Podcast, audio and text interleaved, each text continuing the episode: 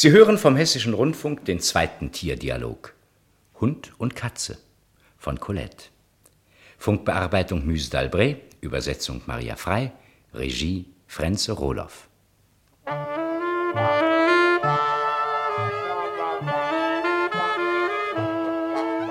Das verspätete Abendessen.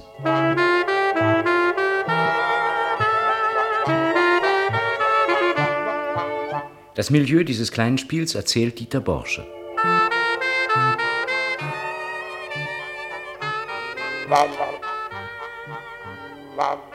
Benno Sterzenbach.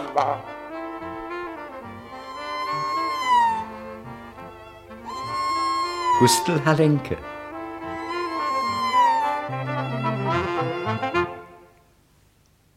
Ein Wohnzimmer auf dem Lande an einem Sommerabend. Das sind Kiki la Doucette und Toby Bull. Sie träumen halb schlafend vor sich hin, mit nervösen Ohren und krampfhaft zusammengekniffenen Augenlidern. Kikis sultanrote Augen sieht man nur durch einen fast waagerechten Spalt. Jetzt blinzelt sie und gähnt und reißt dabei ihren Rachen bedrohlich auf, wie ein Lindwurm.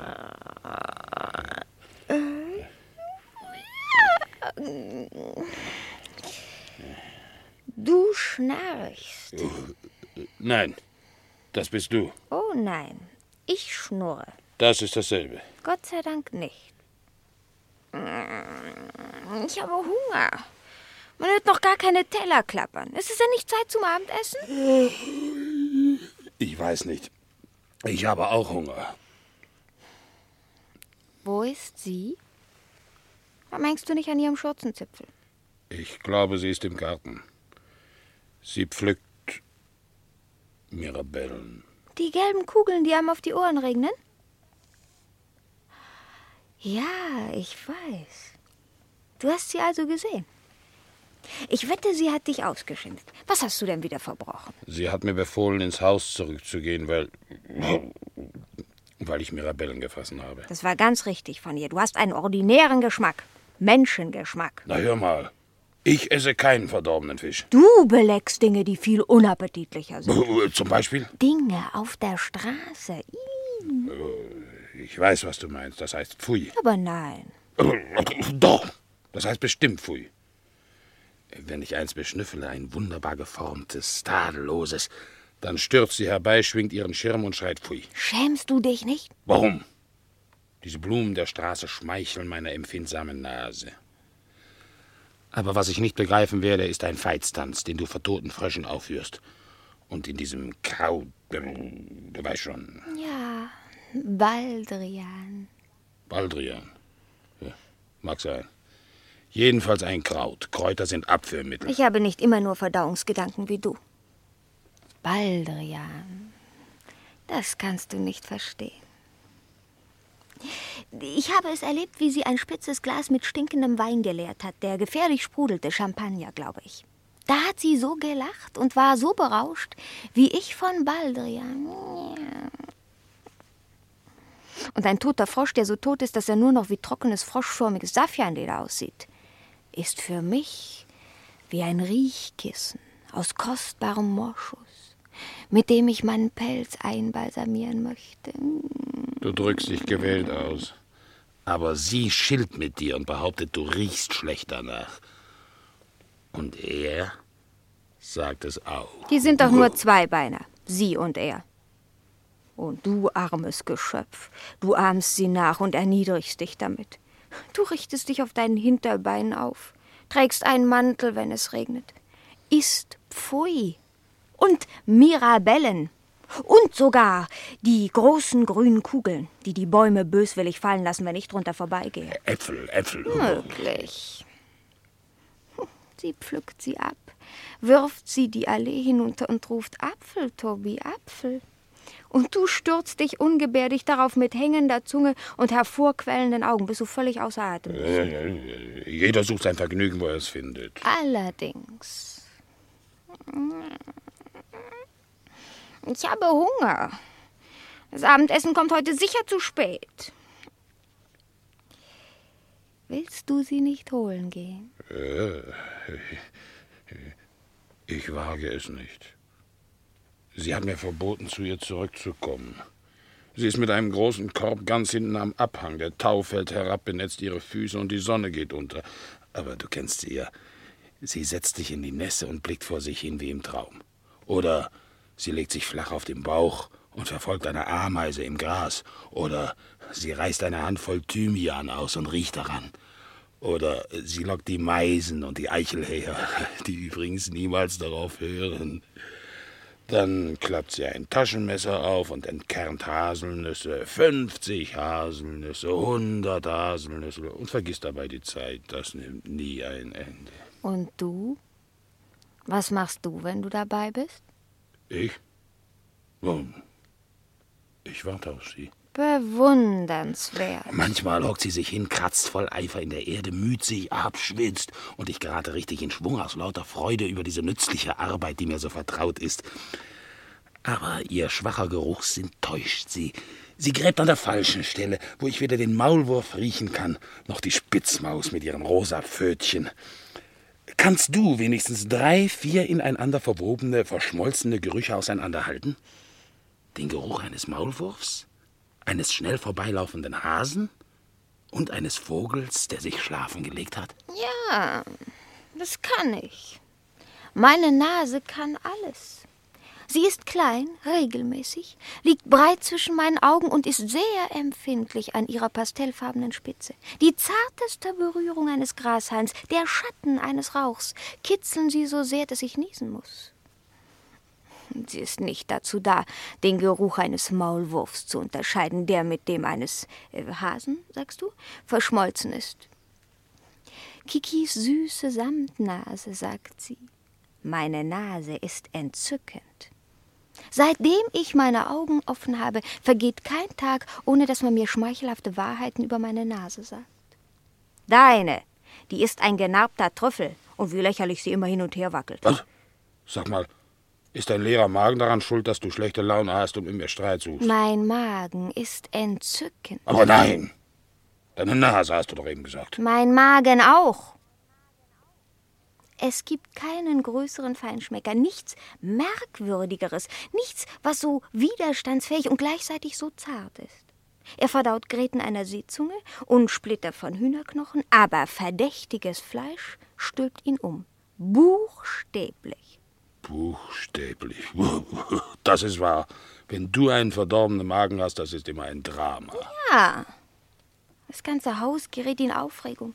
Gleich bei den ersten Anzeichen von Übelkeit befällt mich die größte Verzweiflung. Ich reiße die Augen auf, schlucke krampfhaft den salzigen Speichel, der sich immer wieder ansammelt, gebe unwillkürlich Töne von mir wie ein Bauchredner, dann werden meine Flanken hohl und. Wenn es dir nichts ausmacht, erzähle mir den Rest lieber nach dem Abendessen. So. Ich habe Hunger. Wo ist er? Nebenan in seinem Arbeitszimmer. Er kratzt auf dem Papier. Wie immer. Das ist ein Spiel. Die Zweibeiner amüsieren sich unendlich lange mit ein und derselben Sache. Er sagt, dass er schreibt. Ich habe oft versucht, ganz leicht auf dem Papier zu kratzen, so wie er. Aber es macht nur kurze Zeit Spaß. Ich finde es viel schöner, eine Zeitung in zahllose Fetzen zu zerreißen, die rascheln und umherfliegen. Außerdem steht auf seinem Tisch ein kleiner Topf mit violettem Schlammwasser, an dem ich nicht ohne Entsetzen schnuppere, seit mich eine unbedachte Neugier einmal verführte, die Pfote hineinzutauchen. Diese Pfote hier. Aristokratisch, mit dichtem Fell zwischen den Zehen, ein Zeichen für die Reinheit meiner Rasse. Acht Tage lang behielt meine Pfote einen bläulichen Fleck und verlor nur langsam einen abstoßenden, sauren Geruch. Äh, ja. Und äh, wozu dient dieser kleine Topf? Zu nichts. Tinte ist darin.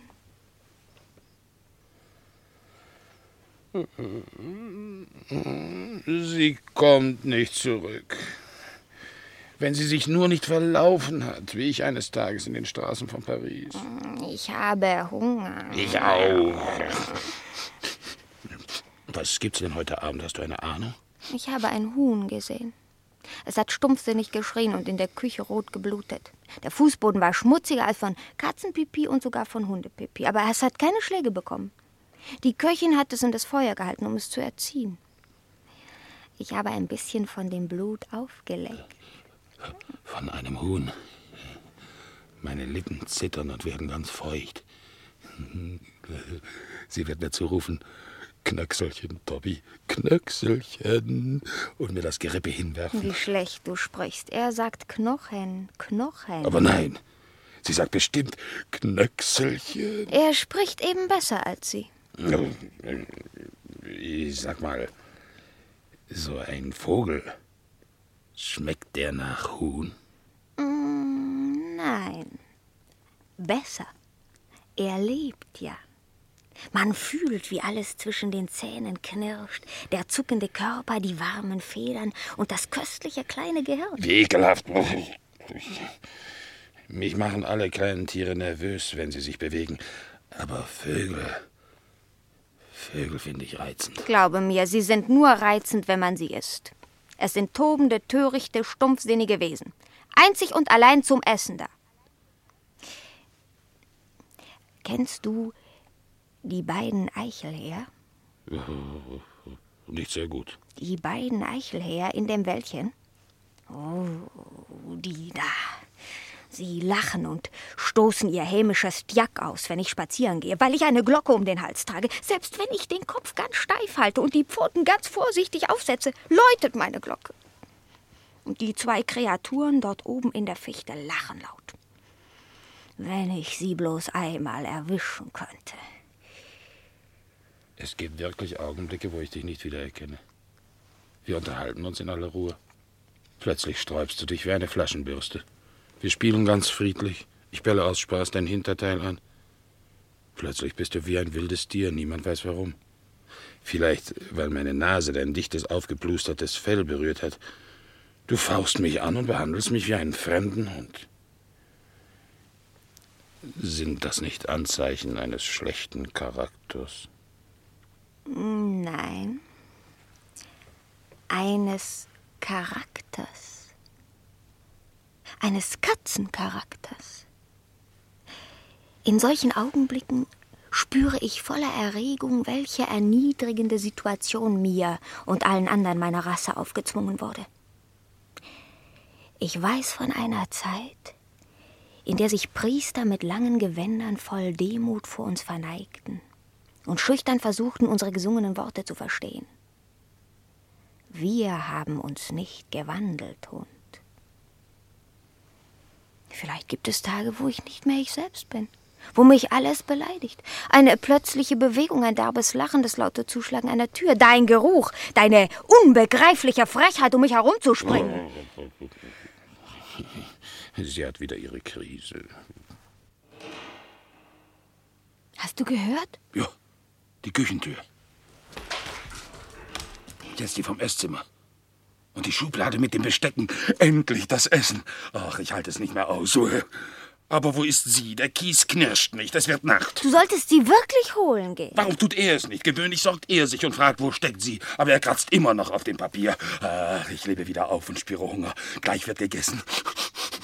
Riecht doch nur den herrlichen Duft, der durch die Türritzen dringt. Wollen wir nicht spielen, bis die beiden da sind? Nein. Lauf mal. Ich lauf hinter dir her, ohne dich zu berühren. Nein. Warum nicht? Ich habe keine Lust. Ach, du bist langweilig. Sieh mal, wie ich springe. Spring doch. Ich ziehe den Kopf ein wie ein Pony. Ich hasche nach meinem kurz geschnittenen Schwanz. Ich drehe mich. Ich drehe mich.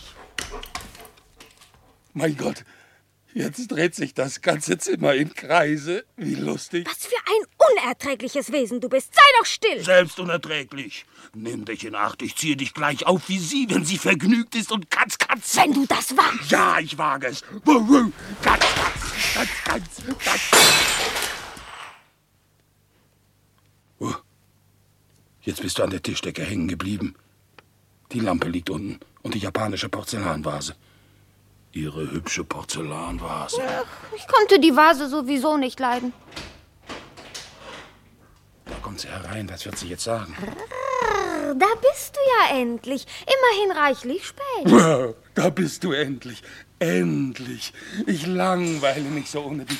Du hast mich verbannt. Tobi hat mich gereizt. Du liebst mich nicht mehr, weil ich Mirabellen gefressen habe. Er hat alles zerbrochen. Weißt du, die Lampe ist ganz von alleine heruntergefallen. Komm, ich hab so großen Hunger. Ich glaube, er ist ganz von Sinnen vor lauter Hunger. Oh, du riechst gut. Nach Gras und Abenddämmerung. Du hast auf Thymian gesessen. Komm, ich hab solchen Hunger. Komm, sag deinem Herrn, er soll mich auf seinen Schultern zum Fleisch tragen. Es hat schon viel zu lang gebraten. Komm, komm. Nicht wahr? Du beeilst dich, wenn du das Huhn aufteilst und hebst mir die gebratene Haut auf?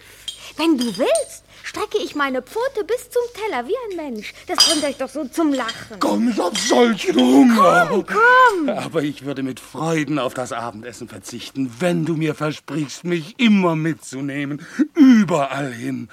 Auch in die Abenddämmerung, die mich so traurig macht. Ich würde dir glücklich folgen. Ich würde am Saum deines kurzen Rockes schnüffeln. Ich liebe dich nämlich. Idiot. So etwas spricht man doch nicht aus.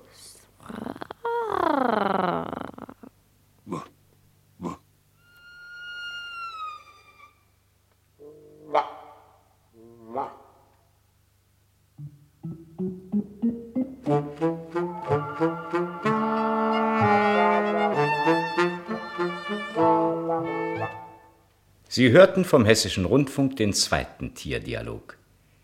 Das verspätete Abendessen von Colette. Funkbearbeitung Muse d'Albret, Übersetzung Maria Frei.